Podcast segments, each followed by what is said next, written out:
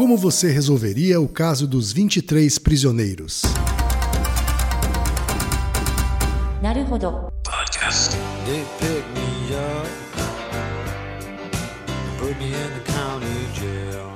Bem-vindo ao Naruhodo, podcast para quem tem fome de aprender. Eu sou Ken Fujioka. Eu sou Altair de Souza. E hoje é dia de quê? Desafio Naruhodo. E hoje é dia, Altair, de desafiar o ouvinte a resolver um problema. É o nosso quarto ou quinto desafio. Eu né? já não lembro mais, é quarto, quinto. Tem o número positivo do sushis, o do prédio, e agora esse é o quarto. Então é o quarto desafio Naruhodo. Mas antes, ô Altair, antes de partir para o desafio, hoje a gente tem alguns comentários de ouvintes aqui. Sim, a comunidade Naruhodo está crescendo. É verdade, a gente selecionou alguns dos comentários que a gente recebeu, Altair. Uhum. O primeiro que a gente selecionou é do Alexandre Augusto de Oliveira, tem 46 anos. Ele é sócio fundador da Merit Informação Educacional, que é uma startup de educação e tecnologia de Florianópolis, Santa Catarina. Ah, muito legal. A mensagem dele é a seguinte: há três meses passei a ir diariamente para o trabalho usando minha bicicleta. E há um mês descobri os podcasts. E agora me divirto muito. Inclusive as pessoas devem achar estranho, porque às vezes eu dou risadas andando na bicicleta. Naruhodo é sem dúvida um dos top 5 da minha lista. Olha só. Ah, que legal. que honra. Cuidado no trânsito, tá? É, queremos preservar sua segurança. E ao escutar o podcast Código Aberto outro dia, fiquei muito feliz de saber que ele era com Ken. Depois de ouvi-lo, aumentou a minha admiração pelo Nisei. Muito obrigado, viu, Alexandre? Eu, Muito legal as músicas de fundo que vocês utilizam durante o debate sobre alguns temas. Porém, às vezes ela fica um pouco alta, principalmente para quem ouve podcast com fone de ouvido. Mas nada que comprometa, pois o conteúdo é muito bom. Sim. É, o Reginaldo toma muito cuidado, na verdade, com a equalização do som. Não, consideramos que o Reginaldo é o nosso terceiro, Terceiro elemento, membro, é, é, o nosso terceiro membro E aqui. talvez o mais importante. Pois é. Mas a gente vai ficar atento a isso sim, viu, Alexandre? a gente muito vai obrigado. ficar atento a, a esse detalhe técnico. Tá? Acabei de ouvir o podcast sobre adestramento de galinha e foi fácil notar a empolgação do Altair. É interessante como o tom de voz fala tanto sobre a emoção. Basta não ter a distração da visão. É verdade. Um abraço e continue assim. Interessante isso, né, Altair? de Isso, é fato, verdade. o áudio ele consegue transmitir emoção. É, muitas vezes mandamos sinais dúbios. Então, a sua face parece uma coisa, a sua fala é outra. É, Muitas vezes, quando você anula ou omite um canal de comunicação, o outro se torna mais evidente. E a visão acaba parecendo até um ruído mesmo, né? Posso contar um exemplo disso? favor. Tem um caso que o Oliver Sacks comenta. Num, se não me falha a memória, é o livro O Homem que Confundiu Sua Mulher com um Chapéu. Oliver Sacks é aquele que é representado na história do filme Tempo de Despertar, não é Isso, neurocientista. Faleceu Uhum. há pouco tempo, infelizmente, mas teve uma carreira como Um gênio, né? genial, assim, como divulgador de ciência e como mesmo neurocientista e pesquisador.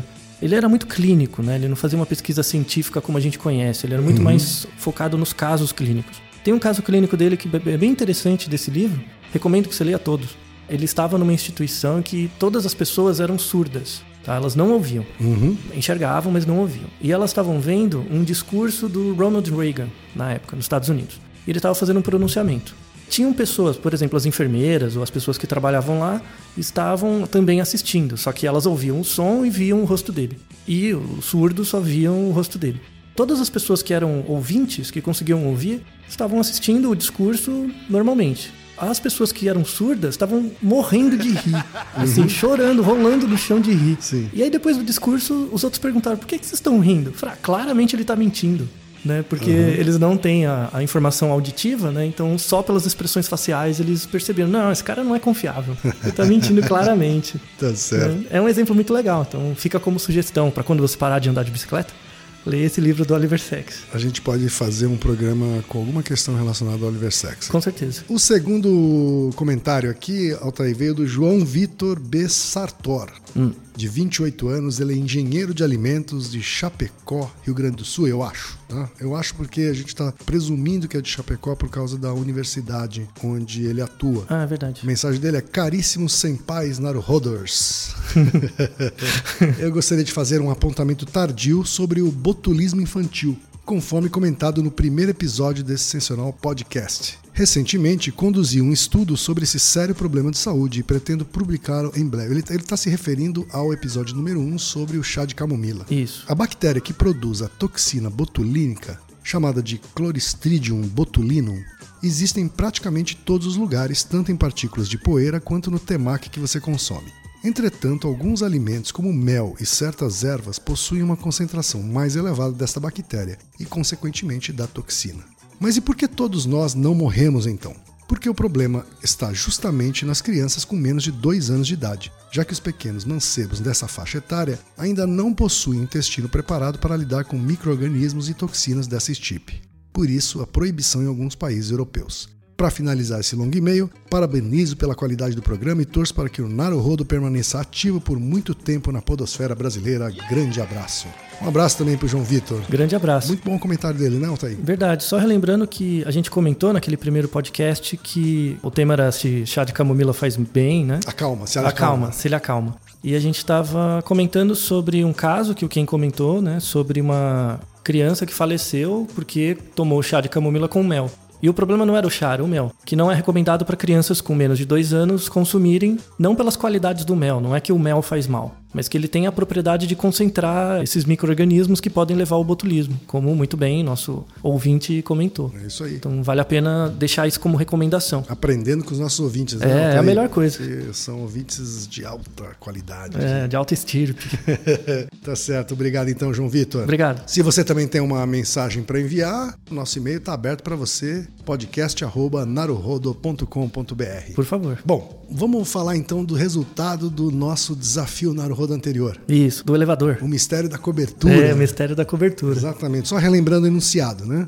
Uma mulher mora na cobertura de um prédio de 20 andares. Pela manhã, ela pega o elevador até o térreo e vai trabalhar. E no final do dia, quase sempre ela pega o elevador até o 16º andar e sobe os quatro andares restantes a pé pelas escadas. Porém, quando o dia é chuvoso, ela vai de elevador até a sua cobertura. E a pergunta era por quê? Tivemos muitas respostas curiosas, né? Muitas respostas, dezenas de respostas, a maioria delas corretas, tá? mas a gente também tem algumas respostas criativas. Peculiares. peculiares. Tá? Uma delas, por exemplo, diz que, como não disse a escada é interna ou externa, se as escadas forem do lado de fora do prédio, ela iria se molhar, então por isso sobe até a cobertura de elevador. O outro diz que a mulher sobe de elevador no dia chuvoso simplesmente porque não são todos os dias em que ela sobe de escada. A chuva foi apenas uma coincidência. Ah, Creio que o motivo para ela subir até a cobertura em dias de chuva é que ela tem medo de escorregar por estar com os pés molhados. o povo é muito criativo. Ou ela tem um guarda-chuva grande e é difícil de carregá-lo subindo escadas. Ou quando ela sobe até o topo de elevador, pois quase sempre ela pega o elevador ao 16 até o 16 se ela nunca fosse até o vigésimo direto, ela sempre pegaria o elevador. Portanto, tem um problema no enunciado. Ah, E a outra ainda diz que, olha, é simples, é porque ela está molhada da chuva e quer logo chegar em casa e se enxugar.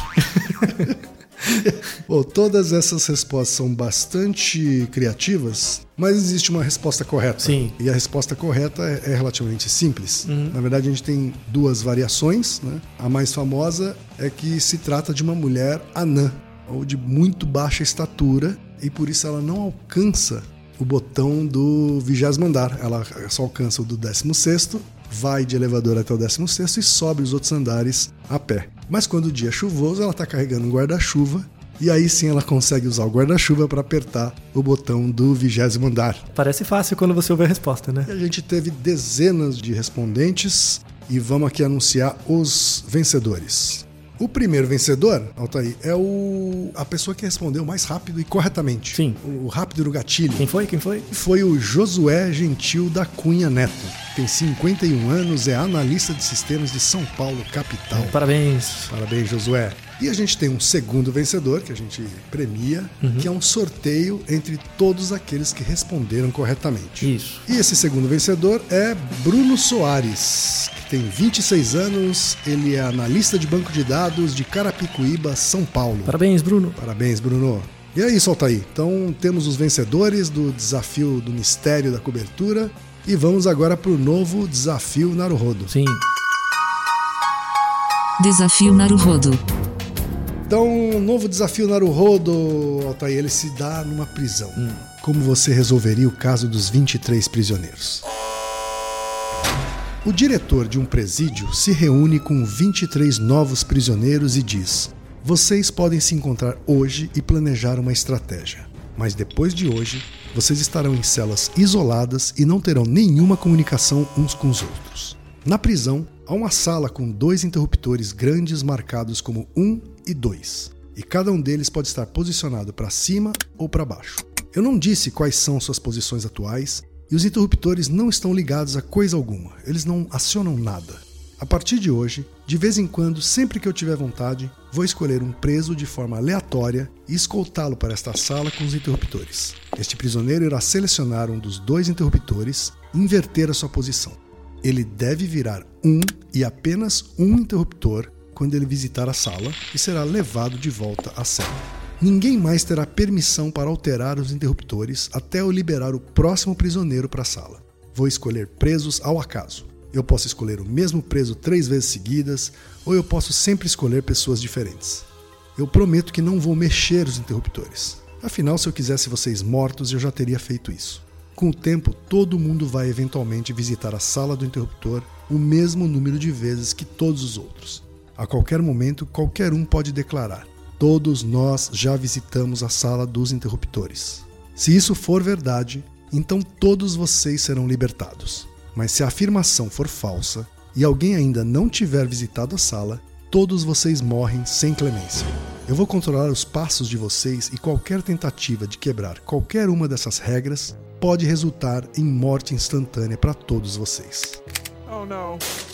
A pergunta então que fica é: que estratégia os prisioneiros devem adotar nesse único encontro que eles têm para que possam garantir a sua liberdade? E aí? É um enunciado longo, claro que vocês podem reouvir Isso. esse enunciado quantas vezes vocês precisarem Uhum. para responder essa pergunta. A dica é ouça de novo, com mais calma, pegue um papel e pense de novo. Parece que é um problema de matemática, mas não é, é um problema de lógica. Então faça esquemas em papel, pense em que a resposta sai. É isso aí. E em breve a gente vai divulgar a resposta desse desafio. Se você quiser participar, basta enviar a sua resposta pra gente e a gente vai premiar sempre aquele primeiro que acertar o rápido no gatilho e também vai sortear um segundo prêmio entre todos os outros que acertarem, certo, Ataí? Exatamente. Naruhodo, então, ilustríssimo ouvinte. E lembre-se, aqui no Naruhodo, quem faz a pauta é você. Você discorda do que ouviu, tem alguma pergunta, quer compartilhar alguma curiosidade ou lançar algum desafio? Escreva pra gente. podcast@naruhodo.com.br. Repetindo, Ataí? podcast@naruhodo.com.br. Então, até o próximo Naruhodo. Tchau. Domo arigatou. なるほど Podcast é apresentado por b9.com.br.